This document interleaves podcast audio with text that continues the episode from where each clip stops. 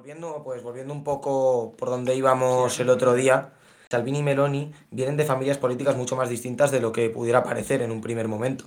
Porque, aunque sean los dos de la derecha radical, vienen de lugares muy, muy distintos. Meloni, por un lado, viene de los herederos del fascismo italiano y Salvini, sin embargo, viene de un partido etno-regionalista que basaba buena parte de su discurso en la confrontación norte-sur del país. Son dos trayectorias que son muy curiosas y además se da una paradoja. Salvini ha cambiado de ideas, pero nunca de partido, y Meloni, por otro lado, ha estado en cuatro partidos distintos sin haber cambiado nunca de ideas, sin haberse movido nunca de las posiciones que, que tenía respecto a determinados temas. Claro, de, hecho lo estábamos comentando el, otro día, ¿no? Cuando justo acabamos el anterior podcast, así como un poco como una suerte de resumen final, y es que eh, la Lega Nord, luego más tarde se conocerá como la Lega de Salvini, ¿no? Es, es de hecho, que esto muy poca gente lo sabe o muy poca gente cae en ello, es el partido más longevo que hay actualmente en la política italiana, ¿no? En lo que se conoce como la Segunda República, de la que estuvimos hablando también ayer, el otro día. Em, por tanto, aunque las ideas de, de Fratelli o, de la herencia de Fratelli sean mucho más antiguas, ¿no? Y los podamos eh, circunscribir a, a la República de Saló, al régimen fascista y a sus posteriores evoluciones, ¿no? Em, el, partido más antiguo realmente es el, es el de Salvini, ¿no? Y, y bueno, eh, realmente la- la- las trayectorias, como, como decía Jaime, ¿no? Pues son, vienen de familias políticas bastante distintas y si quieres, ahora entramos un poco en, en, pues en, concretar, ¿no? De dónde vienen, cómo han ido evolucionando ambos, eh, ambos personajes, ¿no? Porque además es muy interesante cómo, cómo han ido evolucionando en los últimos años. Si me dejáis simplemente, va- vamos a presentarnos un poco porque quizá eh, los que nos están escuchando no sepan que estamos hablando de, la trayectoria de, Salvini y de Meloni. Eh, para quien no nos conozcan, estamos en el podcast de Apostrof, eh, nuestro segundo programa. Buenos días, buenas tardes, cuando lo estéis escuchando.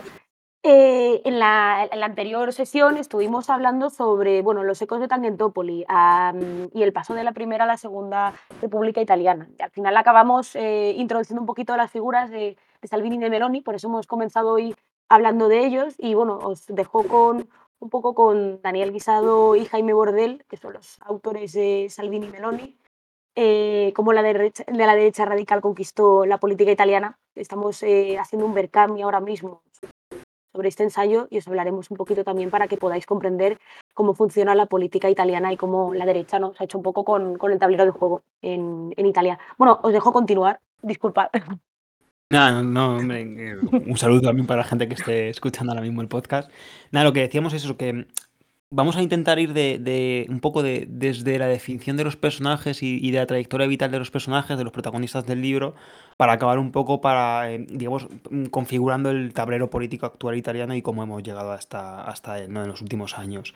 Em, como decía, eh, es interesante ver un poco de dónde vienen estos dos personajes, los dos protagonistas, porque Vamos, vamos, pri- vamos primero por, Salvini, ¿no?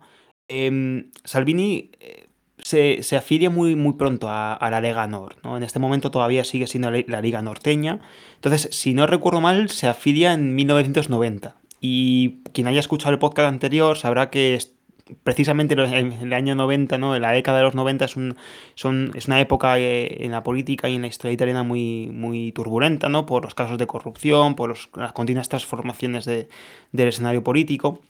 Y de hecho Salvini en, en algunos de sus libros, que son una suerte de biografías políticas, muy tempranas hay que decirlo, porque tampoco es que sea una persona ya que está a punto de jubilarse, en, en muchos de sus libros eh, formato biografía, él siempre cuenta la misma anécdota y es que él se afilia con dos sucesos que están eh, ocurriendo en Italia, en concreto en el norte de Italia, que son por un lado Tangentopoli, ¿no? de lo que hablamos antes, eh, esta corrosión de la política, esta corros- corrosión de la, de la imagen política italiana y también de, las, de la llegada de, de las, de las primeras, como dice él, de las primeras oleadas de, de- migración, ¿no?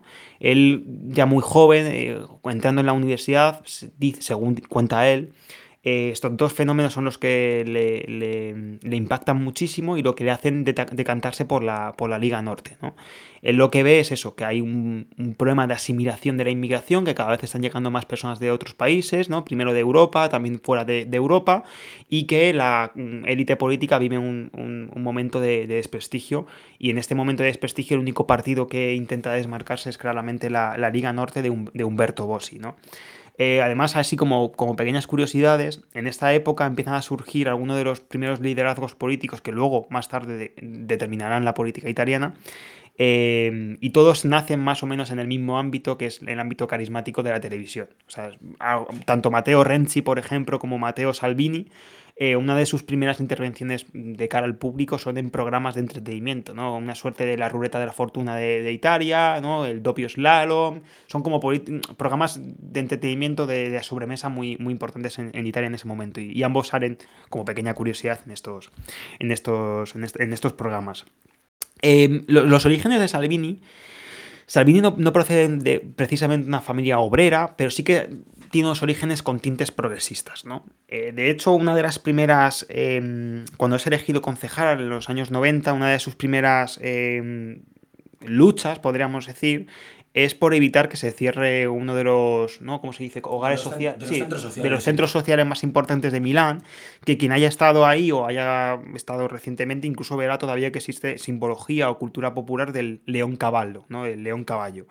Em, que era un, pues eso, un centro social muy importante claramente antifascista, tenía una imbricación católica, pero bueno, quien conozca un poco la historia de Italia sabe que incluso los católicos eran, podían ser antifascistas y con, tintes eh, izquierdistas.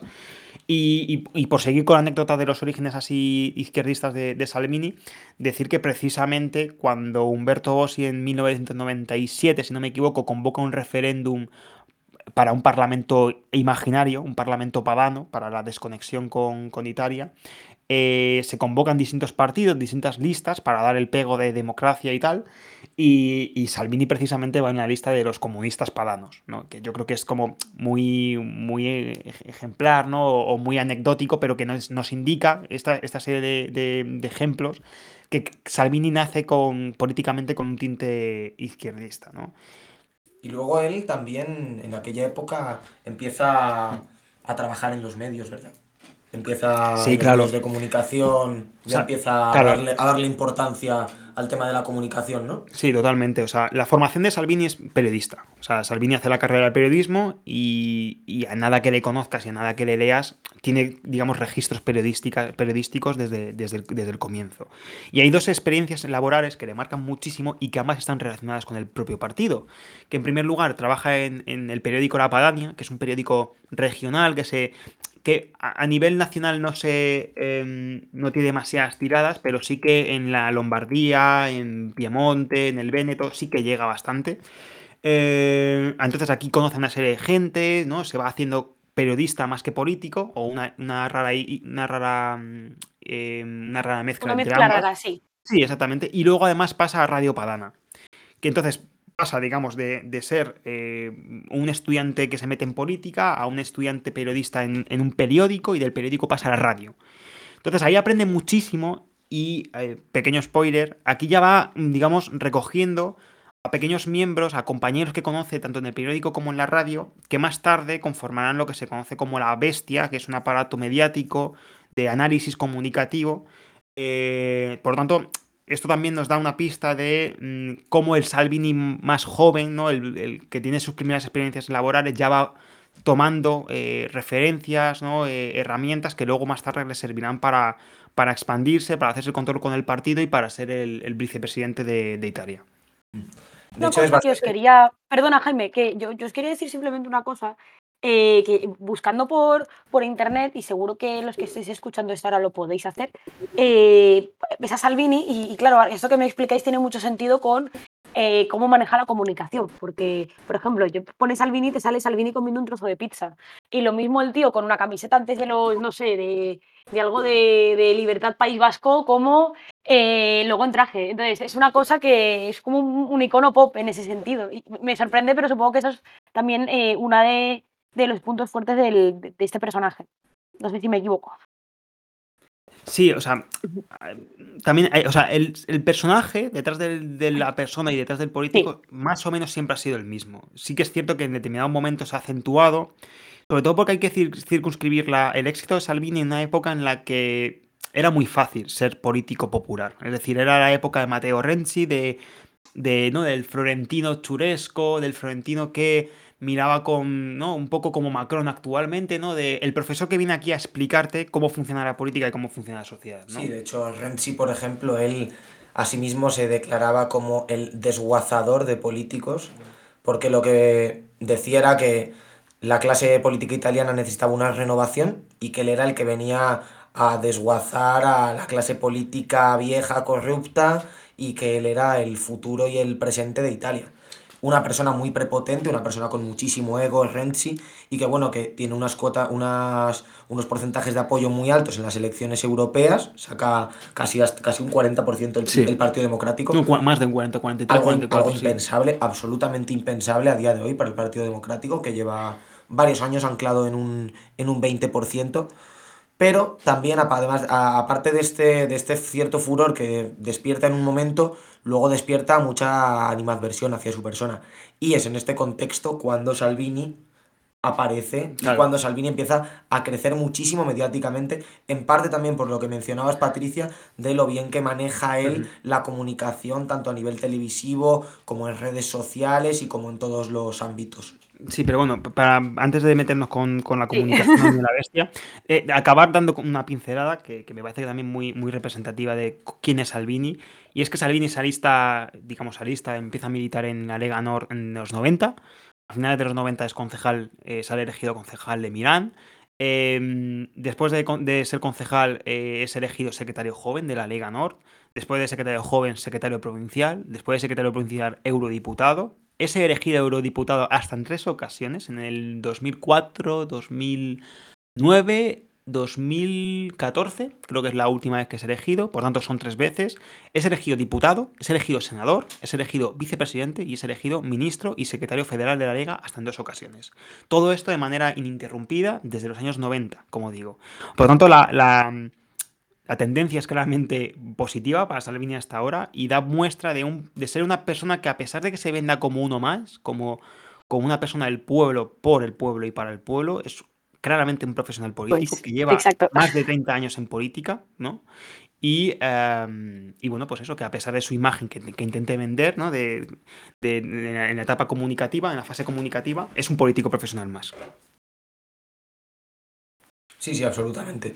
De hecho, es, es bastante curioso porque tiene algunas cosas en común Salvini y Meloni de, en cuanto a su formación, etcétera. Por ejemplo, Meloni también es periodista de formación, al igual que Salvini, y también a ella, los años 90, es cuando ella empieza a militar y empieza por un suceso distinto de que Salvini. Salvini, como, como decías antes, él, él menciona que es a causa de, la, de las primeras oleadas de, de migrantes y a partir de, de Tangentopoli.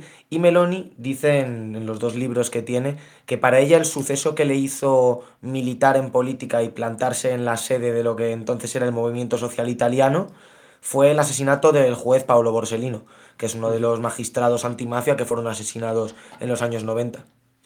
Y para ella fue ese fue el suceso que el suceso que le hace entrar en política y que le hace a partir de entonces no volver a dejar nunca más. Al igual que Salvini, también ella permanece en política desde los años 90 hasta el día de hoy. Y al igual que Salvini, como decíamos, ella es periodista de formación y también le da mucha, mucha importancia a los años 90, que de hecho por eso lo, por eso lo ocupamos. De hecho, por eso es el, el podcast del otro día, porque los años 90 tienen muchísima relevancia a la hora de entender lo que está pasando hoy. Sí, es el símbolo fundacional para muchos políticos, al fin y al cabo, actuales en Italia. Pero bueno, luego, sin embargo, ellos... Sí, dime, Patricia. No, que es lo que comentábamos el otro día. eh, de- supongo que es el, el- el fin de, de un régimen político que viene de, bueno, del, del- del pacto de posguerra y tal, y cuando, cuando se, se estructura, entonces el, el mundo que sale ¿no? es, es- es este en el que ahora vivimos, y por eso era tan importante también, como decíais, entender eh, qué es lo que se rompe, es decir, qué alianza del partido se rompe, qué papel tiene la democracia cristiana, y luego cómo salen parados todos, porque si no, no podríamos entender eh, las obsesiones un poco también, ¿no? De, de Salvini, de Meloni y también, bueno, supongo que luego hablaremos eh, de, de Berlusconi, etcétera. Sí, sí, sí.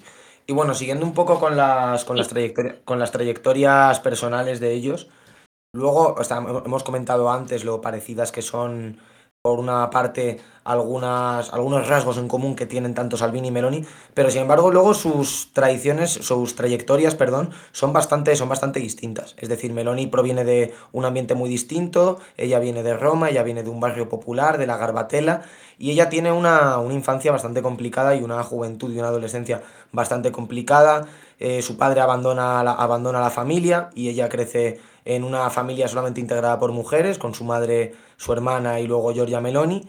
Y tiene que trabajar desde muy joven, ella trabaja, vamos, cuidando niños, que de hecho hay una anécdota muy curiosa que comenta ella en su libro, y es que ella fue babysitter, babysitter de la hija de uno de los presentadores de programas de variedades más famosos de Italia, y luego, además de eso, compatibilizó sus estudios con su militancia política, desde muy, muy joven. ¿Cómo, ¿Cómo, se llama? ¿Te acuerdas del, del presentador? Es que es muy famoso y, y, si alguien tiene curiosidad, ¿no? Para... Ahora mismo, ahora mismo no, no recuerdo el nombre, ahora mismo no... Se llama no el, el, programa, me habéis dicho que lo busco. Eh, ay, qué rabia, ¿eh? eh sí, creo que era Rosario Fiorello, me quiere sonar, que era el, el, el nombre, de, el nombre del presentador, que es uno de los presentadores más, más famosos de, de eso, de programas de sí, variedad. Exactamente, Italia, totalmente. Rosario Fiorello. Sí. Pues si alguien Lo, tiene curiosidad, el, el showman Rosario, sí, ya está. Sí, sí, en una de las múltiples entrevistas que le han hecho a Meloni durante, durante este año en medios, ella lo cuenta, entrevistas muy personales y bueno, y luego además ella juraría que también lo menciona en su en la autobiografía que en la autobiografía que publicó este año. O sea, en, en, en general, eh, ya, ya, te dejo seguir ahora, Jaime, con la trayectoria de, de Meloni. En general, es muy recomendable ver eh, las entrevistas que se hacen a los políticos en general en Italia, pero sobre todo a Meloni y a Salvini, porque son políticas muy distintas a las que estamos acostumbrados aquí en, España, ¿no? Y yo creo que muestran perfectamente cómo son las personalidades de, estos, dos, protagonistas. Así que si alguien quiere que acuda, que ponga... El, oído se hace muy rápidamente al italiano y, y, yo creo que son muy, muy recomendables. Y luego además también enseña, enseña ayuda a mostrar como también el, el, rol que ha tenido la prensa en, en, el crecimiento de Salvini y de Meloni. Es decir, el tipo de entrevistas son unas entrevistas inimaginables en España, son entrevistas muchísimo más personales, entrevistas donde a ellos se les deja explayarse completamente y contar su historia y su relato. Y bueno, pues son unas entrevistas que verdaderamente ellos pueden hacerse simpáticos de cara a, sí, a la población. Son muy, mucho, mucho más teatra, eh, teatrales las entrevistas y, y, la política en general de, del país. Pero, por ejemplo, decía Jaime, ¿no? De que venía de clase trabajadora, de, ¿no? de que ha pasado una infancia o una adolescencia bastante más eh, dura o con menos facilidades que Salvini. Hay otra, diferencia también muy importante y es que a pesar de que ambos desde el principio entran en política eh, muy vinculados a una serie de a una corriente ideológica o una corriente partidista muy, muy concreta, es interesante ver la diferencia ¿no? de cómo Meloni, para Meloni la militancia, las ideas es lo importante, mientras que para Salvini es la militancia al partido, ¿no? Eh, Salvini y Meloni van escalando, van, a, van, van, van, evolucionando en sus trayectorias vitales y políticas, pero Salvini va cambiando de ideas en función de cómo sopla el viento, de los análisis, análisis comunicativos que le, que le den. Se va variando más o menos, pero sin embargo, ¿no? Eh, Meloni ¿no? es como muy fiel a, es militante en el sentido de la palabra, ¿no? de la raíz de la, de sí, la sí, palabra. absolutamente. Es lo que comentábamos al principio. Meloni cambió de partido pero jamás de ideas y Salvini nunca cambió de partido pero, pero de ideas ha cambiado mucho. De hecho es curioso que también se ve que, por ejemplo, Meloni sigue teniendo un núcleo de personas muy muy cercano que mantiene desde sus tiempos en cuando fue secretaria de las juventudes del movimiento, vamos, de acción de Alianza Nacional. Que este fue un, fue un momento en el Congreso de Viterbo uh -huh. que ella eh, gana la Secretaría a las Juventudes de Alianza Nacional y es un momento muy muy importante, primero porque es una absoluta batalla de ideas, pero también de poder dentro de, dentro de las juventudes de Alianza Nacional. Porque bueno, el movimiento juvenil de la extrema derecha siempre ha tenido bastante autonomía, pero bueno, los, las distintas corrientes tenían sus ramificaciones en lo que era la organización de los mayores, por así decirlo. Y entonces, pues, en las elecciones que, que Meloni gana y que le hacen secretaria de, de Acciones de Acciones Giovanni, que es como se llamaba la que es como se llamaban las juventudes del, de Alianza Nacional, ahí ella hace un núcleo de una serie de alianzas y monta un núcleo de personas que mantiene a día de hoy y que es muy muy importante a día de hoy para Giorgia Meloni. Otros, otra, otro paralelismo, ¿no? Es como ambos personajes desde muy, muy temprano se hacen con una cuadrilla, ¿no? Con una guardia pretoriana que la acompañan desde, desde los 90, 2000 hasta, hasta actualmente, ¿no? Sí, sí, efectivamente. Además, de hecho, para Meloni a nivel, a nivel interno es lo que le hace dar el salto. Y es curioso porque, por ejemplo, Gianfranco Fini, que era el secretario de Alianza Nacional en aquel momento, no apoya a Meloni, apoya a su rival, que es Carlo Fidanza, y que de hecho Carlo Fidanza a día de hoy es muy aliado de Meloni. Y sin embargo, cuando Meloni llega a la Secretaría de las Juventudes, Fini empieza a tomar en serio a Meloni y le da roles de muchísima responsabilidad. De hecho, Meloni ya en el 2006 ella es, vice, es vicepresidenta de la Cámara del Congreso. Y luego ya en 2008... Que, no, es, un cargo pequeño, digamos. No, no, no, para una mujer que tenía menos de 30 años. Y luego ella es ministra en 2008. La ministra más, más joven, la ministra más joven, ¿no? De, la, de Juventud, como hablamos el... Creo, creo que comentamos en el anterior podcast. Era, era un ministerio sin cartera que para que la gente lo entienda, en, Italia, como suelen haber muchos ministerios, eh, por regla general desde hace mucho tiempo, hay algunos ministerios que tienen cartera, es decir, competencias especiales o competencias profundas, y hay otros ministerios que son un poco más simbólicos, que tienen poder, pero que son los conocidos como ministerios sin cartera. Y Meloni tiene el Ministerio de la Juventud, precisamente la mujer más joven en ocupar un, puesto de este rango. Y sí, efectivamente, la trayectoria de ambos parece que muy pronto, ¿no? alrededor del 2000, 2000, entre el 2005 y el 2013, parece que la trayectoria de ambos eh, ha llegado a un techo, pero, pero no es así. Cosas que vosotros, por lo que aquí comentáis, eh, y por la trayectoria, aunque sea un poco diferente en cuanto a los perfiles, tanto de, Salvini como de Meloni, eh, una, una, diferencia con algunos políticos que hemos tenido aquí en España eh, en cuanto a que despuntan y luego quizás se queman o se van. Es que esta gente como que sigue mucho, es decir, comienzan jóvenes y continúan y continúan y continúan. Y habéis dicho en algún momento Meloni con, que es muy militante y parece que la figura, de hecho, a mí a veces me, infunde mucho respeto en, el mal sentido, porque escuchas a veces eh, discursos suyos y, y, te entra miedo, porque te recuerdan a, a viejos tiempos. Pero la cuestión es que sí que llevan muchísimo tiempo eh, acumulando fuerzas. Y eso sí que no se puede negar, al menos en, el, eh, por lo que comentáis en Meloni. Y sobre todo mm. cuando eh, pensáis, bueno, ya ha llegado a su techo, ¿no? Como ministra, pero claro, en realidad acaba de empezar, como quien dice. Claro, pero date cuenta que eso lo vemos desde una óptica española en la que la disciplina de partido, ¿no? la, disciplina simpatizante o militante o, o, de voto es muy férrea, pero Estamos hablando al final del, país del, transformismo político, en la que en todas las legislaturas pues, puede haber fácilmente 30, 40, 50, 60, 70 diputados y senadores que cambian de partido. Pero como si, y además está como muy naturalizado.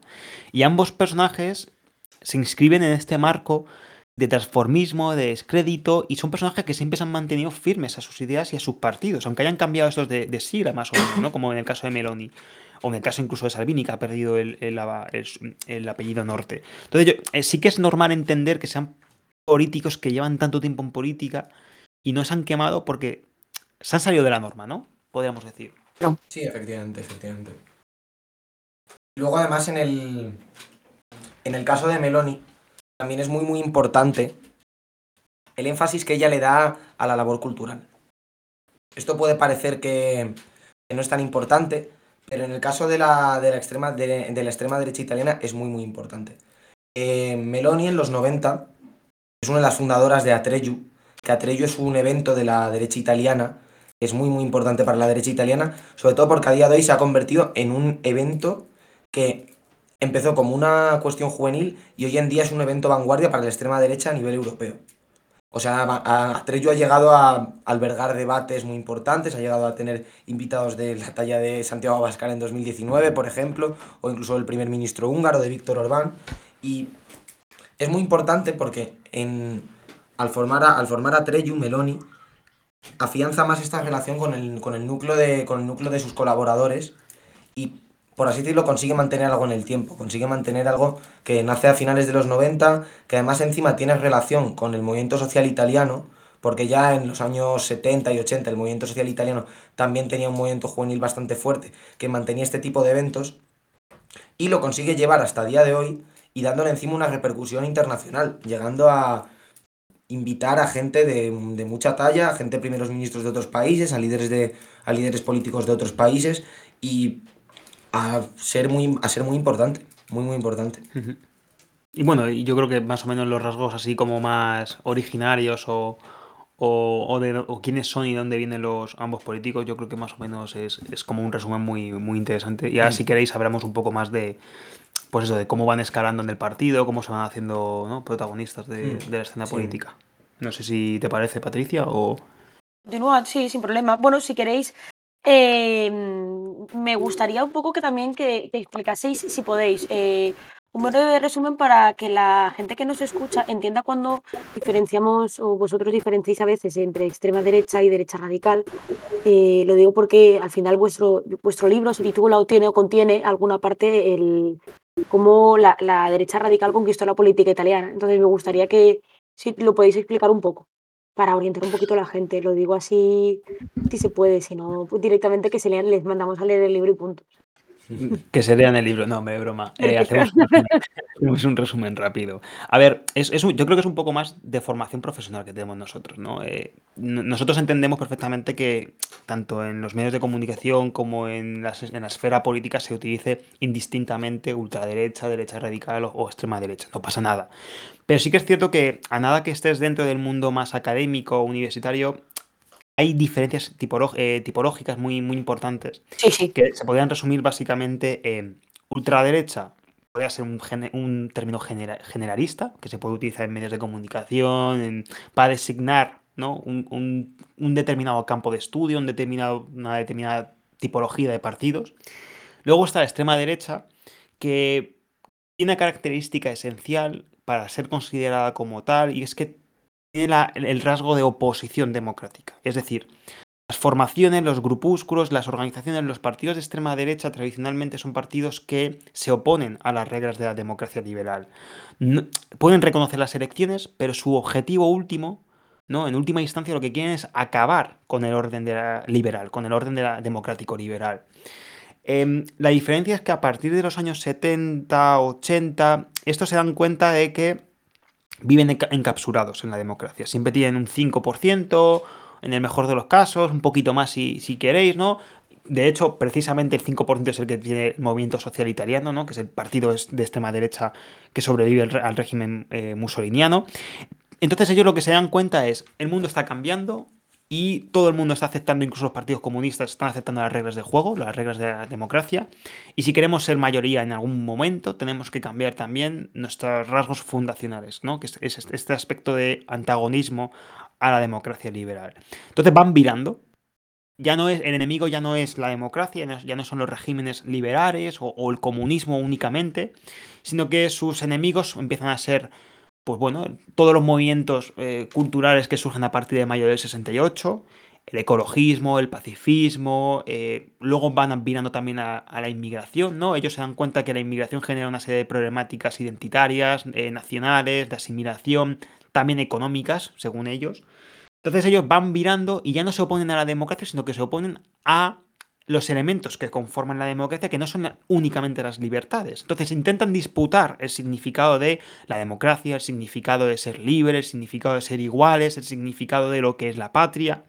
Entonces intentan no acabar con la democracia, sino subvertir la democracia desde dentro. Y es aquí cuando empezamos a hablar de derechas radicales, de nuevas derechas. Entonces nos parecía un, término mucho más eh, propicio, ¿no? Para... Sí, justo, efectivamente. Extrema derecha, claro. La derecha radical siguiendo a, a Casmude y a Cristóbal Revira, que fueron los, sí, uno, los, uno de los académicos, los académicos que, que establecieron, por así, por así decirlo, esta definición, tiene tres rasgos. Es el nativismo, el autoritarismo y el populismo.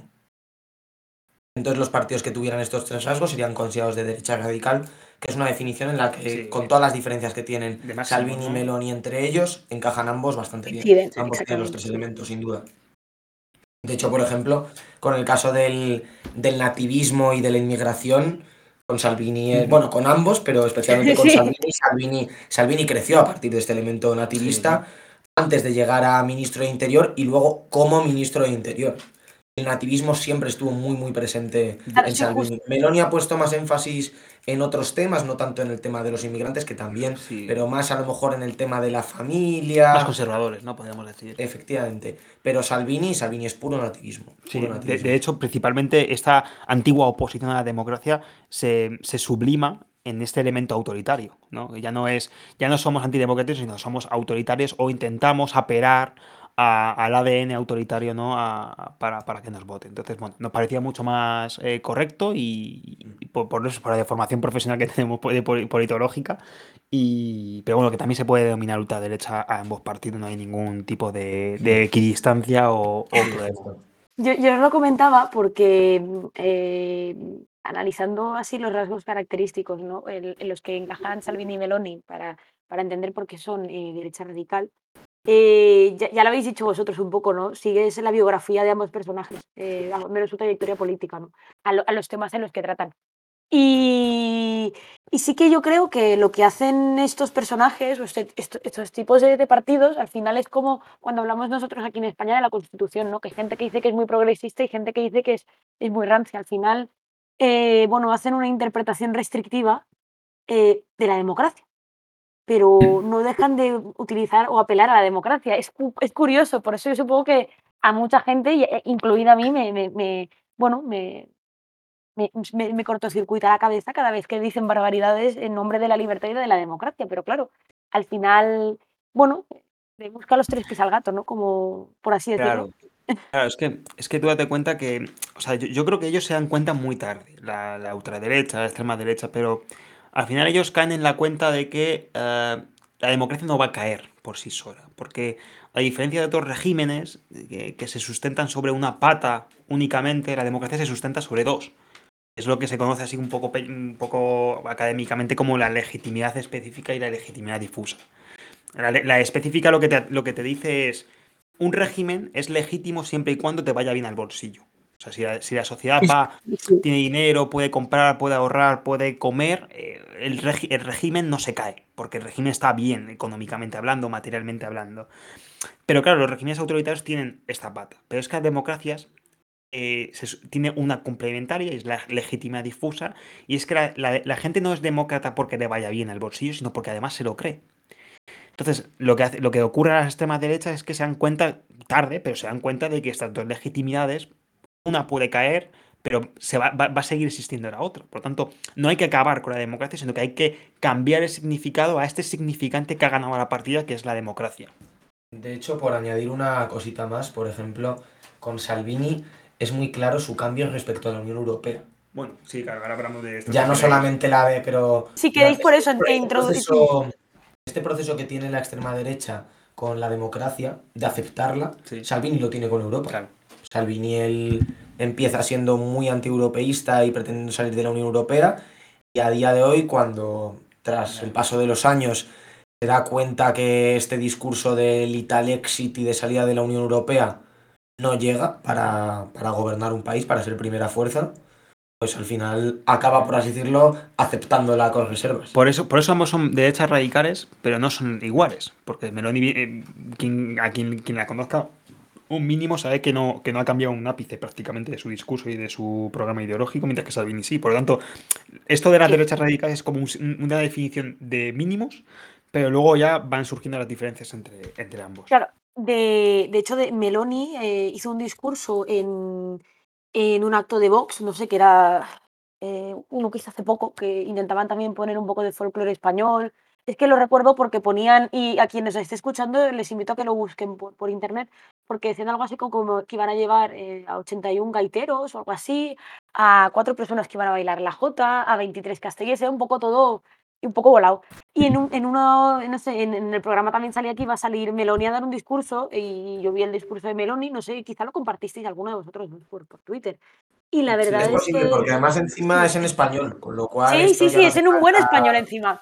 Pero decía, y me quedo con esto porque Meloni dice, eh, hablando de esto de, de la europeidad, eh, en un momento ya dice que ya no cuestiona Europa o el sentimiento europeo o la cultura europea, pero que dice algo así como que la Unión Europea eh, no se pone en contra, sino juega lo que os estaba diciendo con, con el significado de la democracia, ¿no? Pues coge y dice, pero escuchad, esto, este multiculturalismo, este progresismo absurdo, ¿no? Y, y, el mandato de unas élites económicas ajenas a, todo lo nuestro se está cargando la Europa de los pueblos y la identidad nacional de, de cada cultura, ¿no? De la española. Eh, vosotros aquí que estáis defendiendo vuestras tradiciones, de la nuestra. Claro, entonces dices, hostia, ¿cómo le dan la vuelta? Y, y lo, ves lo, no, lo ves en directo, lo ahí y dices, oh, es un paso adelante yo creo que, que del discurso de, de, Salvini en este caso, porque Salvini, eh, no sé, como que va virando y Meloni como que lo tiene muy, muy estructurado. Y eh, por eso digo, me asusta más.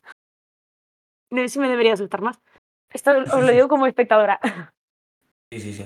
Eh, no, eso es totalmente, totalmente lo que dices. Es la posición histórica que ha mantenido la, la tradición política a la que pertenece Giorgia Meloni y la que sigue manteniendo ya a día de hoy. De hecho, ella jamás abogó por una salida de la Unión Europea y siempre abogó por este discurso en el que critica a la Unión Europea como máquina burocrática, etc. Pero en favor de una Europa de los pueblos. Y ella siempre el concepto de su Europa de raíces judeocristianas, etc., lo tiene muy, muy, muy presente. Con lo cual, en ese aspecto, ella no ha, no ha roto, por así decirlo, con las ideas de, de sus predecesores, como por ejemplo sí que le ha ocurrido a Matteo Salvini, con las posturas que mantenía Humberto Bossi. Hmm. Sí, por eso, o sea, mm, no sé si, si podemos hablar un poco de... Porque además hay otra, otra, eh, otro paralelismo muy interesante entre ambos y es la relación un poco tormentosa o tortuosa de, de Mateo Salvini con Humberto Bossi, con su anterior, el anterior líder de su formación, y de eh, Giorgia Meloni con, con, Fini directamente, pero también directamente con, con Berlusconi. Entonces, eh, si, nos dejas cinco minutitos, Patricia, para luego ya empezar un poco con... Vosotros continuad, sí, sí, no, os preocupéis, yo, voy sacando temas y me cortáis. Total, total, o sea, porque sí que es importante ver un poco... O sea, esa relación de padre-hijo político que ha habido entre, entre, ambos protagonistas del libro, ¿no? Eh, fíjate, el, otro día acabamos el, podcast, ¿no? Hablando de, la llegada de la Lega Nord con, con Humberto Bossi a, los gobiernos de los primeros gobiernos de Silvio Berlusconi, ¿no? De cómo era Humberto Bossi. Pues bien, la relación entre Salvini y Bossi yo no la definiría como conflictiva, pero sí la definiría en términos freudianos, ¿no? Y es la... Mm, es, la muerte del padre a manos del hijo, ¿no? O, el hijo intentando matar al padre político.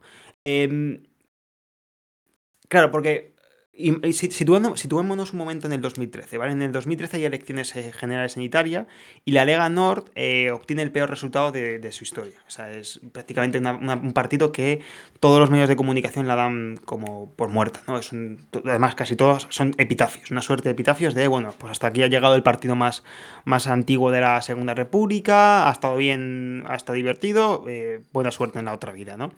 Y en este momento llega un joven Mateo Salvini, que en ese momento, si no recuerdo mal, eh, era diputado o eurodiputado, porque hay un momento en el que es diputado y luego se va otra vez al, al, Europarlamento. Pero bueno, eh, me estoy enrollando. Salvini es joven y lo que ve es una oportunidad. ve una oportunidad porque el, pésimo resultado que ha obtenido la Lega Nord lo que hace es que toda la vieja guardia que lleva con Humberto Bossi eh, y a los mandos del partido desde los 90 se va se va del Parlamento, del, Parlamento, del Congreso de los Diputados en Italia y se empiezan a refugiar en las regiones del norte, que son regiones en las que la Lega Nord todavía es, fuerte, ¿no? Se va, pues, se va, por ejemplo, Roberto Maloni, que es el, el, en ese momento el líder de la Lega y el que se presenta como candidato y es el que obtiene el peor resultado de la historia. Se va, por ejemplo, a, a, la, Lombardía, si no, si no recuerdo mal. Em, entonces Salvini lo que ve es una oportunidad histórica en la que los, el, control del Partido Nacional, por así decirlo, está vacío, porque se han ido todos, se han ido escopetados, ¿no? Por el pésimo resultado. Y además ve otra cosa mucho más importante, y es que si una cosa tiene buena o si, si, podemos, si hay que destacar una cualidad de Salvini es el olfato político que siempre ha tenido. Y Salvini ve que están ocurriendo cosas después de la crisis del 2008 y ve que en el 2012, 2013 se empieza a hablar mucho del soberanismo, de la corriente soberanista europea. ¿no? Y sobre todo, ahora entro en detalle, pero sobre todo está mirando de reojo a su izquierda, o pues, en función de cómo se vea izquierda o derecha, que es concretamente a Francia, Le Pen. Em, y, está viendo lo que el experimento que está haciendo con el soberanismo económico, con el soberanismo político, con el soberanismo cultural, chauvinista, nacional.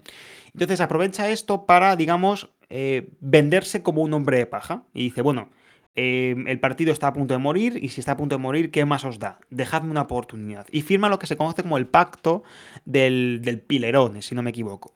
Que es un pacto que, en resumidas cuentas, involucra al propio Salvini, a Roberto Maroni, que es el que ha obtenido el peor resultado de la Lega y que se ha ido escopetado a, a la región del norte, y a Tosi. Tosi, que es el, en ese momento el alcalde de Venecia. Es decir, una- un alcalde con, con un por- un poder bastante importante. Y la promesa de posible futuro líder de la Liga Nord o posible nuevo candidato. Exactamente, porque Salvini lo que ve es, bueno, a ver, la correlación de fuerzas interna en el partido pues, es, es favorable, pero podría serlo más todavía. Pero aún no tengo el suficiente poder como para decirles, oigan, ven, eh, véndame en el partido, ¿no? Deme, deme el control absoluto del partido. Entonces firma este pacto que es, bueno, pues Maroni se queda con el control de la Lombardía, que es una región muy importante, eh, Tosi se queda siendo alcalde de Venecia, que es una alcaldía muy importante, y yo me cargo de ser el secretario federal del partido, que es un poco el señor de la limpieza. Está todo esto muy sucio, pues yo me encargo de limpiarlo. Ahora bien, el pacto implícito, que es el que no se cuenta en los medios de comunicación, pero acaba saliendo, es que Salvini promete que él se va a quedar hasta las elecciones, que en principio van a ser en, cinco años después, en el 2018, se va a quedar como guardián de la Lega, poniendo orden, limpiando el partido, preparando para las próximas elecciones, pero el candidato no va a ser él, va a ser Tosi, que es el alcalde de Venecia. Entonces, digamos que Salvini llega a la secretaría al liderazgo del partido prometiendo esta serie de cosas, ¿no? Maroni se va a quedar con el poder, que ahora- el poder duro que ahora mismo retiene, retiene la Lega Nord, Tosi va a seguir siendo alcalde y yo voy a poner orden hasta que lleguen las elecciones, me voy a apartar y Tosi se va a quedar con, eh, con el liderazgo y va a ser el, el candidato, ¿no? Y esto, vamos, le genera también ciertos problemas con Bossi, ¿verdad? Claro, o sea, al final son dos fases cuando llega Salvini, ¿no? Eh, La primera es la, la fase de, de la, de la asimilación. Cuando es elegido secretario, eh, y, vuelvo a recomendar que, la gente vea, por favor, la programación de, Matteo Salvini en el 2013 como secretario federal de la Lega, él es elegido y sale a un escenario que claramente la parafernaria es de la Lega Nord. El color eh, blanco y el color verde, eh, la, ¿cómo se llama? El sol de los Alpes, iconografía soberanista de la Padania, y en, su, en un pequeño letrero delante de Salvini, de la atriz de Salvini, eh, hay una frase que es, el futuro es la independencia. Entonces, digamos que se rodea ¿no? de la parafernalia del partido para ser admitido como uno más. Pero esto, bueno, y, y da- mm, felicita a sus, a sus compañeros, agradece muchísimo a Humberto Bossi, el histórico líder de la Lega, que nos ha llevado hasta las cotas de poder más alto, nos ha señalado el camino, el futuro, también a Roberto Maroni, que a pesar del resultado es también un, un- un líder histórico de la Lega, pero ya empieza a configurar la siguiente fase, que la siguiente fase es la de, bueno, la independencia, la- lo hemos intentado, hemos intentado ser los soberanistas de una parte de Italia, pero ahora lo que hay que ser es, son, eh, eh, lo que hay que ser es los soberanistas, no de una parte de Italia, sino de toda Italia. ¿Y cómo lo hace? A través de, como he dicho yo antes, a través de, em, de, de- fijarse lo que está pasando en Francia. Entonces hay una frase que ya empieza a configurar esta segunda, esta segunda etapa del- de- del liderazgo de Salvini, que será después, que es una frase muy, muy icónica, muy, muy graciosa, que dice, em, no estamos viviendo o esto no es la Unión Europea, esto lo que es es la Unión Soviética. Entonces, muchas veces utiliza este juego de la Unión Soviética Europea para generar un nuevo enemigo que le permita nacionalizar el partido, que le permita coger un nuevo cariz, una nueva trayectoria y que, digamos, le empodere o le, digamos, le, no, le configure como, como, próximo, como próximo líder. De hecho, Gira, por ejemplo, en gira, disculpa Jaime, perdona, gira, lo digo para que lo entiendan un poco, lo que hace es eh, mm, gira el discurso de independencia, entre comillas, eh, respecto a Italia, a eh, Sí. ya da el salto nacional a independencia respecto a los poderes europeos, por así decirlo, para que lo entienda un poco la Claro, gente. Sería eso. Claro, vale. Sí, exactamente. O sea, es, él entiende que la independencia ha estado muy bien y, se- y ha hecho lo que, ha, lo que se ha podido. El partido ha llegado a momentos en los que ha superado el 10% incluso, pero siempre había un Berlusconi que la, que la ha hecho como tapón, ¿no? Él ha, hecho- actuado como tapón para Humberto Bossi, para Roberto Marón y, pa- y para la Lega Nord. Y Salvini lo que dice es, vamos a ver, eh, el- mundo, la coyuntura política ha virado. Esto ya no va únicamente de Italia o de la Padania, esto va mucho más allá. La crisis económica, la crisis de legitimidad, la crisis institucional, todo esto, el propio movimiento Cinque Stelle, lo que te está poniendo encima de la mesa es Los vientos políticos son otros distintos. Y si te quieres subir a este nuevo caballo, a este nuevo, en esta nueva coyuntura o fase política, bienvenido. Si no, lo que te dice Salvini es, no estés aquí, no te queremos. Esto ya es otra cosa, ¿no? Y lo hace principalmente con la ayuda de la bestia, que lo hemos dicho antes, que la bestia, para que la gente lo entienda, es eh, un, grupo, un, grupo comunicativo compuesto por una serie de pues, tecnopolíticos, eh, filósofos, expertos en marketing, que lo, que hacen es constantemente analizar lo que se está hablando en las redes sociales y los medios de comunicación. O sea, ¿de, qué va la vaina? ¿no? Es un poco, podríamos resumirlo. Y ellos lo que se dan cuenta es eso, es, eh, le dicen a Mateo Salvini, eh, Mateo, esto no va ya de independencia, no va únicamente de norte contra el sur, sur contra el norte, esto va de Italia, que lleva mucho tiempo con un agravio comparativo desde que entra en el euro, que está empezando a generar grietas. Entonces, eh, y, le ponen el ejemplo de Le Pen. Mira Le Pen lo que está consiguiendo. Le Pen puede ganar las presidenciales, que en ese momento quedaba poquito, quedarían dos o tres años, y, en el 2014, ¿no? Fue en el 2017, pues ya se estaba preparando Le Pen y ya estaba como subiendo muchas encuestas. Y lo que dicen es, atiende a lo que está pasando en Francia. Francia, el, soberanismo, la lucha contra la Unión Europea, el miedo a, como sigamos en la Unión Europea, nos vamos a acabar sin identidad, vamos a acabar con una economía más empobrecida, eso le está dando réditos. Entonces lo que hace Salvini es, es cierto, vamos a copiar esto. Entonces, esta, eh, llegada a la Secretaría, este cambio de objetivo, ya no estamos ya no vamos a por, a por Apadania, sino que vamos a hacernos con el gobierno de, todo el país, a través, como digo, de la, bestia, eh, de los análisis de la bestia, es lo que, lo que le permite eh, pues, ser, digamos, ir configurándose como, como el próximo candidato y saltarse, como veremos a continuación, saltarse el pacto del Pirelone. De hecho, por ejemplo, en el caso de, Salvini, se ve muy, muy claro. Antes que nos comentabas, Patricia, por el tema de si derecha radical, extrema derecha y tal, y que mencionábamos lo de los tres elementos, lo de nativismo, populismo y autoritarismo, en el caso del populismo, que el populismo al final siempre se construye un nosotros, un nosotros contra un ellos, en el caso de Salvini es clarísimo. Este ellos va mutando a lo largo del tiempo. Primero, como con la histórica Liga Norte, pues es el sur del país, es Roma ladrona, es el sur improductivo que nos roba a los del norte, trabajadores, empresarios, etcétera, etcétera. Luego esto cambia hacia la, hacia la Unión Europea. Ahora es la la Unión Europea la que nos empobrece, la que nos asfixia a los empresarios con unas, con unas regulaciones imposibles de cumplir, la que nos pretende imponer el multiculturalismo que mata nuestras raíces y nuestra cultura nacional, etc.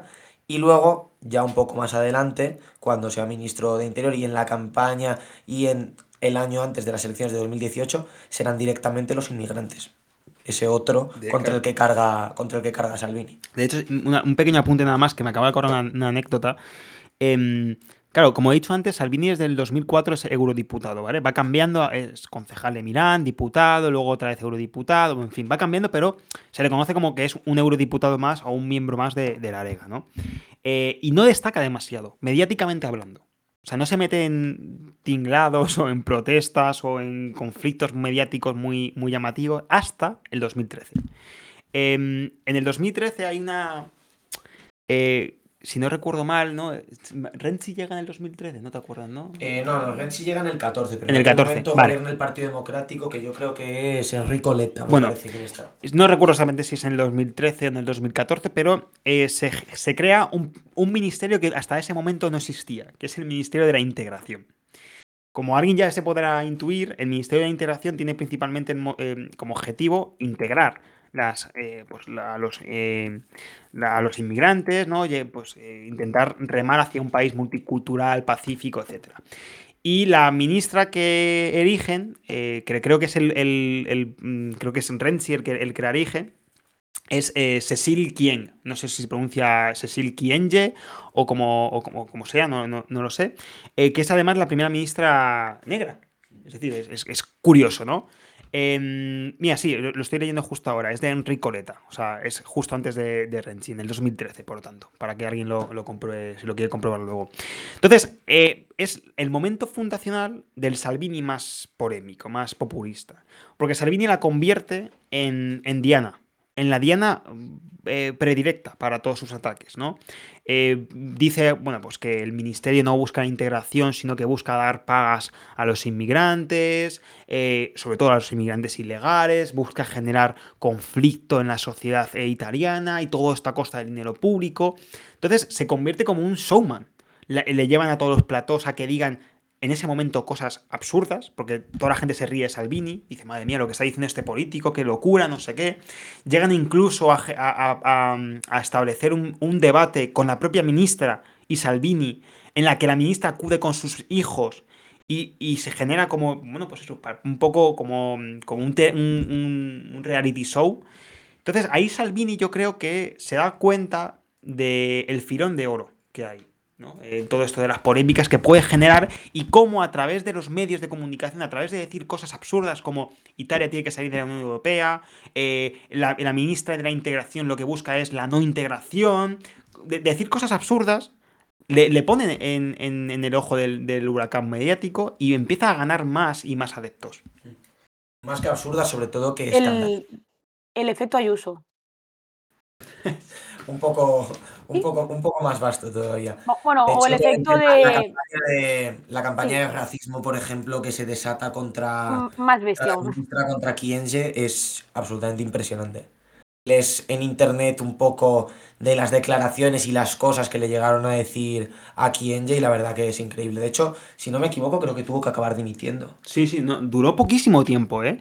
Eh, creo que justo fue cuando llega, cuando llega Renzi, que Renzi corta la cabeza, simbólicamente hablando, a, Enrico Letta y se convierte en el primer ministro de Italia. Creo que mm, la cesa, porque ha visto lo que ha pasado con Salvini y lo que no quiere es darle más munición a la, ultraderecha o en este caso a Salvini concretamente y, ya no existen. O sea, ya no hay ministerio de la integración. Fue un bonito intento de Enrico Letta que se topó con Salvini, que engrandecía a Salvini y ya está, ya no hay ministra, no hay Kienge, no hay Ministerio de Integración, nada.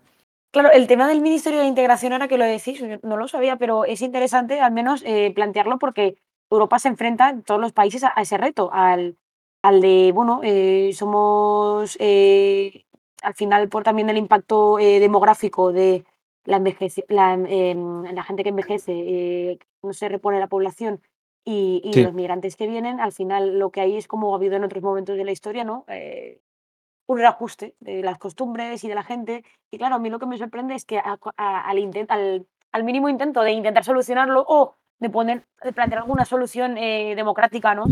Eh, y mínimamente progresista, al revés, Salvini lo utiliza para, para, ganar fuerza en contra. Es, es esto este, eh, no sé, es preocupante, porque claro, quiere decir que, que, al final apretaba algo que también estaba latente.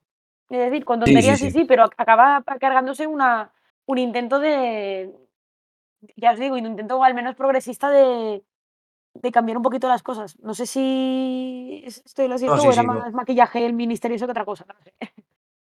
No, no, sí, sí, al final es que ellos con el tema de la inmigración por ejemplo, y justo releyendo unos, unos artículos para el podcast y demás, había una, una frase de un artículo para, para Le Monde Diplomatique que escribe un, un autor que se llama Matteo Pucciarelli, que nos ha gustado mucho y que decía cómo la, bueno, hablaba de cómo Salvini hablaba a los estómagos de, de los italianos y decía cómo fue capaz de fomentar la revuelta de los penúltimos contra los últimos. Es decir, cómo logró él colocar a los inmigrantes, que al fin y al cabo pues, son dentro de, la escala social los últimos, cómo logró revolver a los penúltimos, que sería pues la clase trabajadora que puede estar más perjudicada por las políticas de la austeridad y por un montón de y por una y por, y por los problemas que tiene la sociedad hoy, cómo logró revolver a ellos contra al final los que están peor aún todavía. Sí, totalmente. Claro. Bueno, yo creo que nos vamos a mover un poco hacia, hacia Meloni, me parece, ¿no? Sí, sí, porque yo creo que de Salvini ya hemos hablado mucho y ahora sí queréis hablamos un poco más de los, últimos años. Que bueno, la, relación, ahora hablando de esto de las relaciones tormentosas con, los líderes predecesores, etcétera, bueno, la relación de Meloni con, con, con Gianfranco Fini y con Silvio Berlusconi es bastante distinta de la, de la relación que tenía Salvini con Bossi y el final fue distinto. Pero bueno, también tuvieron sus más y sus menos. De hecho, Meloni a día de hoy no tiene nada, nada, nada, nada de relación con Gianfranco Fini. Si puedes volver a contar, no sé si la anécdota del despacho. Sí, sí, sí, absolutamente. ya lo dijo ella, que ella elegía el despacho de Giorgio Almirante en vez del despacho de Gianfranco Fini. Y bueno, esto es básicamente porque al final para la, para la derecha italiana, para los herederos de Fratelli Italia, ellos cuando en, 2000, cuando en 2009 entran en el Popolo de la Libertad, entran en el partido con, con Silvio Berlusconi, se fusionan Alianza Nacional y se fusiona Forza Italia en el Popolo de la Libertad. Dos años más tarde, Fini abandona, Fini abandona el Popolo de la Libertad y no lo hace para fundar un partido de más la derecha, sino que lo hace para hacer un partido más centrado todavía. Y entonces, claro, ellos sienten esta sensación de abandono, este, estamos en una plataforma en la que hemos perdido nuestra, nuestra identidad y encima nuestro líder se ha alargado. Y no se ha alargado para, para formar un partido con nuestra ideología, sino que se ha alargado para formar un partido más centrado todavía. Con lo cual aquí la relación de, de Meloni y Fini, que no, había sido, que no había sido mala, porque como comentábamos antes, cuando Meloni gana la Secretaría de las Juventudes del partido, Fini confía en ella y Fini le da roles de mucha responsabilidad a Giorgia Meloni siendo muy joven. Pero en este momento se rompe, se rompe completamente porque Meloni y eh, los sectores de Fratelli Italia consideran a Fini como un traidor y a día de hoy Fini está completamente excluido del, del imaginario de Fratelli Italia. Es decir, ellos cuando hablan de otras épocas pasadas, tal, prefieren hablar mucho antes de Giorgio Almirante que hablar de Gianfranco Fini, que al fin y al cabo, bueno, fue una persona que puso a Alianza Nacional en un 13% de voto, llegando a tener entre 4 y 6 millones de votantes. Es decir, que podría ser una figura que ellos reivindicaran para porque obtuvo unos grandes resultados, pero no lo hacen, no lo hacen. Con lo cual, en este aspecto, la relación de, de Fini y Meloni es distinta que la de Salvini y Bossi. Bastante, bastante distinta. Y además Jaime lo ha hecho mucho mejor porque lo que yo he hecho en cinco minutos lo he hecho él en dos, así que genial.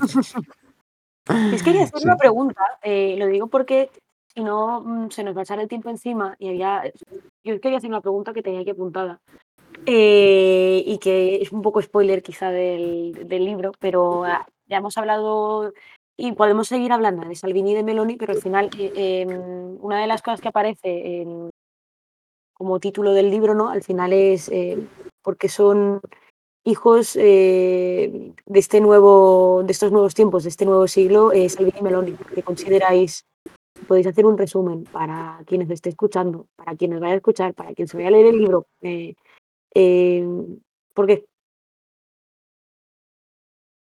Silencio. No, no, no, eh, per- per- pensaba que no habías, a- no habías acabado, perdona.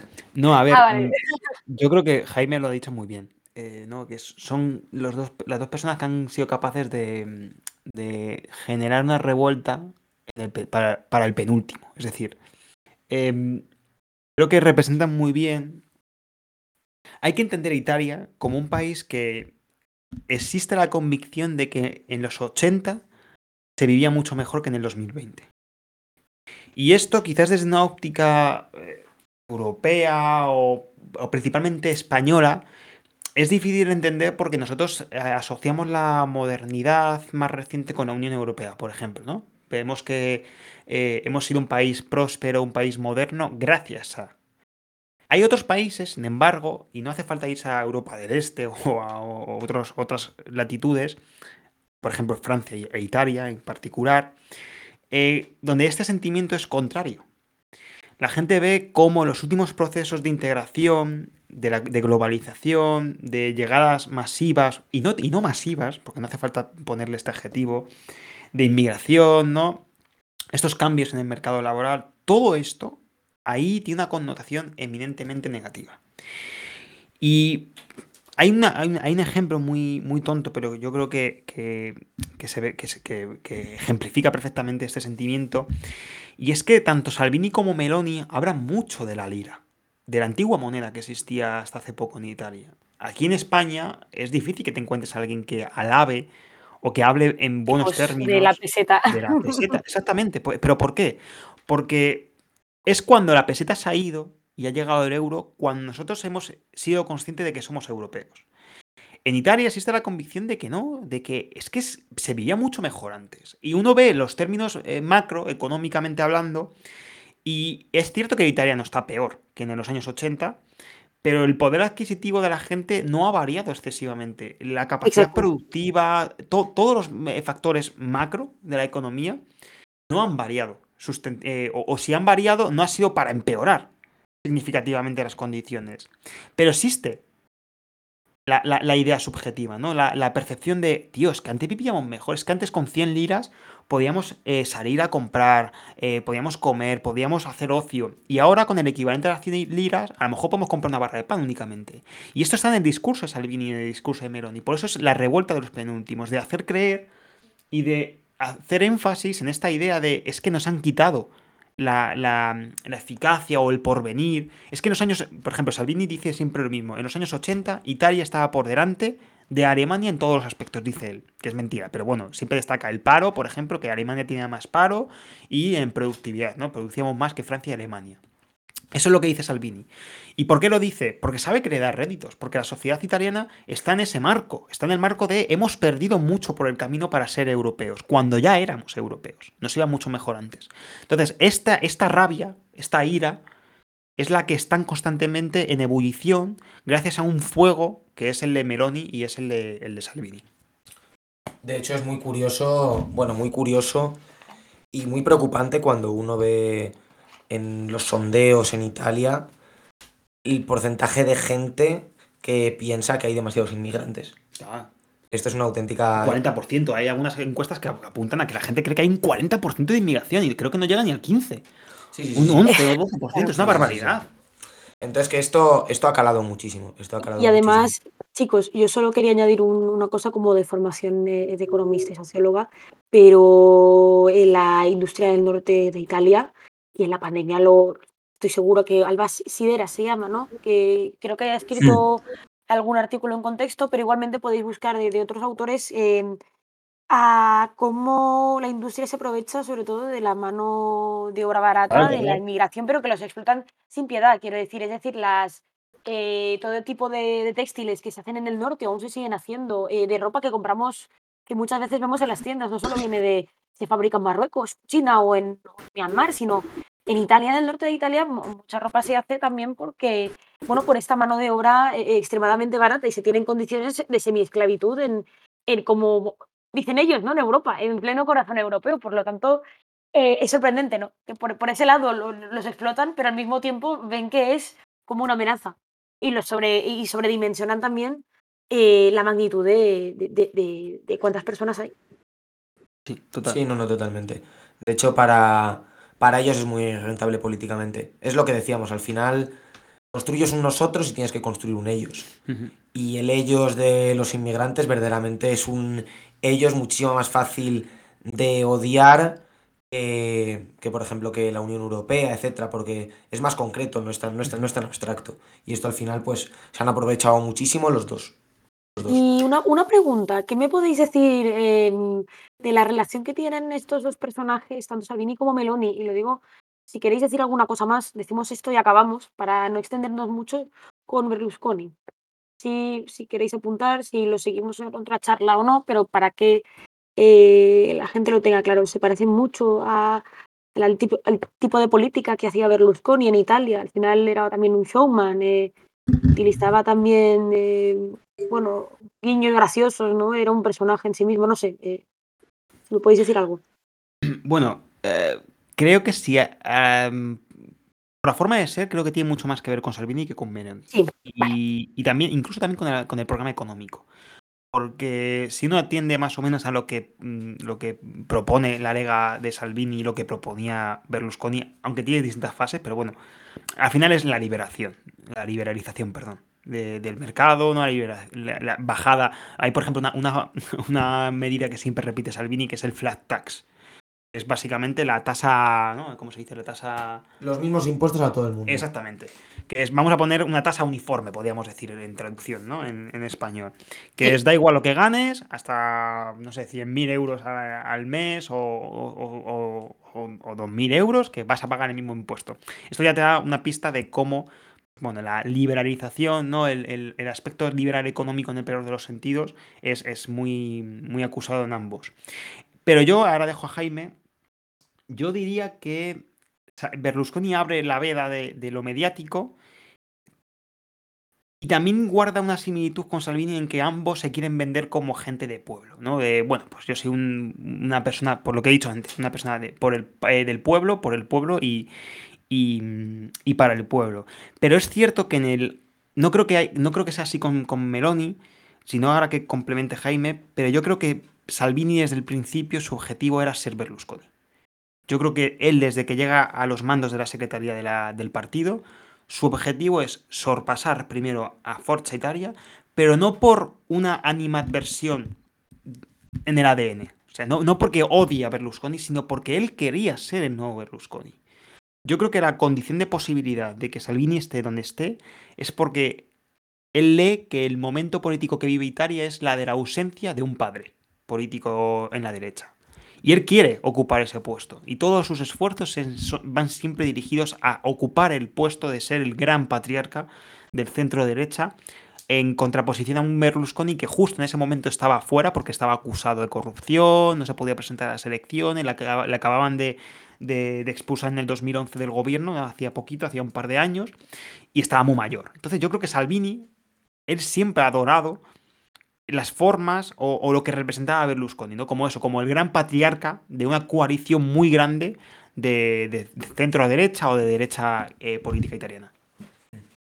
Luego, además, encima su, perfil personal es bastante, es bastante parecido. Es decir, está este rasgo como de oportunista político que tiene Berlusconi, de persona que sabe, por así decirlo, coger la oportunidad cuando se le planta y que puede, en, en, aras de ser flexible, de ser flexible, lo que al final trata, lo que al final hace es un poco apartar sus principios para eso, para aprovecharse de una oportunidad. Esto lo hace, lo ha hecho Berlusconi toda la vida y lo ha hecho también Matteo Salvini. Y esto es un rasgo que tienen los dos muy en común y que hace que sean bastante parecidos.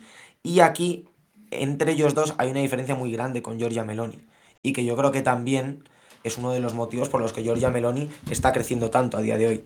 Y es que Giorgia Meloni, este oportunismo, no lo tiene. Giorgia Meloni es una cosa completamente distinta. Giorgia Meloni es una, una mujer que hace que todo, que todo el tiempo trata de ser coherente, que todo el tiempo trata de, de mantener las posiciones que ha mantenido siempre.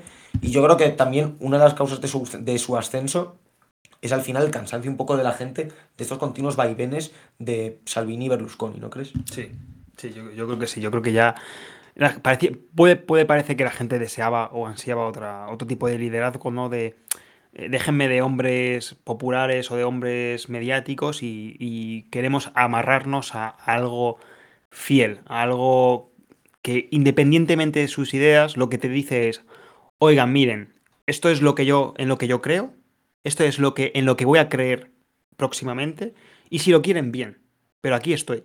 Y esto es lo que yo creo que Meloni dice, ¿no? A, la ciudadanía, a la ciudadanía italiana.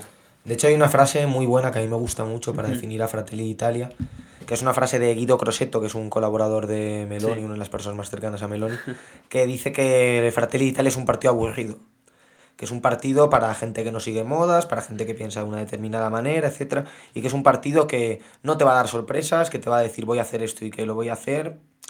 Y bueno, ellos lo presentan como una desventaja, así como irónicamente, pero verdaderamente es lo que tratan de hacer su gran activo electoral a día de hoy.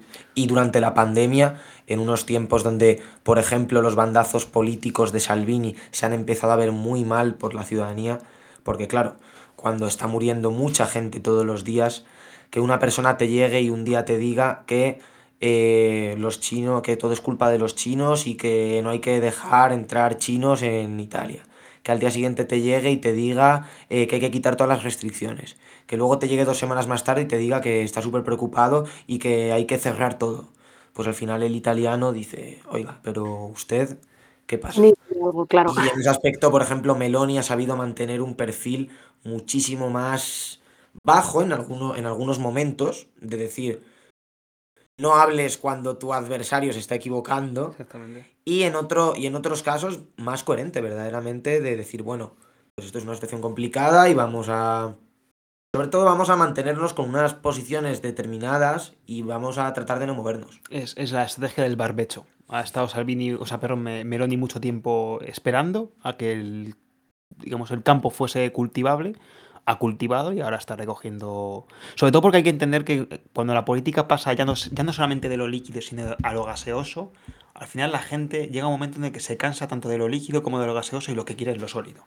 Y yo creo que Meloni, precisamente en contraposición a lo líquido y gaseoso que representan los antiguos líderes, en, concreto eh, Salvini, es lo que representa y, y es lo que la gente ahora mismo puede estar ansiando.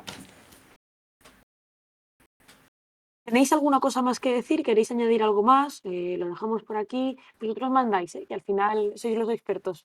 Bueno, pues teníamos mucho más. ¿eh? Podemos sé que tenéis mucho más. sé que tenéis mucho más, pero no os preocupéis.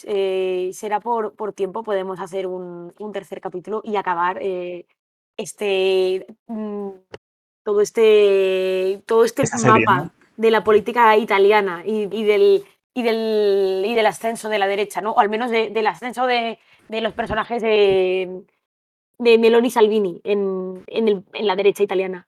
Eh, os dejo, si queréis decir algo más, las últimas palabras, si no, nos despedimos, vosotros mandáis. No me digáis. Nada, que si, que si, la gente lo apoya, pues habrá una tercera temporada. Ex exactamente. Si vamos a hacer eso, mira, si queréis, lo, lo, cuando lo pongamos por redes sociales, pues lo que quiera la gente, aunque a veces que decida la gente tampoco, quiero decir, está bien la democracia, pero a veces hay que, hay que imponer las ideas de uno. Luego, bueno, que si quieren profundizar aún más todavía, pues podrán comprar nuestro libro dentro de poco. Exactamente, dentro de poco. Igualmente, eh, para quien lo esté escuchando, sigue el Vercami activo, así que eh, podéis participar. Eh, y también eh, podéis seguirnos en, en, Twitter, en las redes sociales, que vamos colgando cosas también para que podáis entender un poquito más sobre la política italiana y para entender y también llegar con más información al, al ensayo.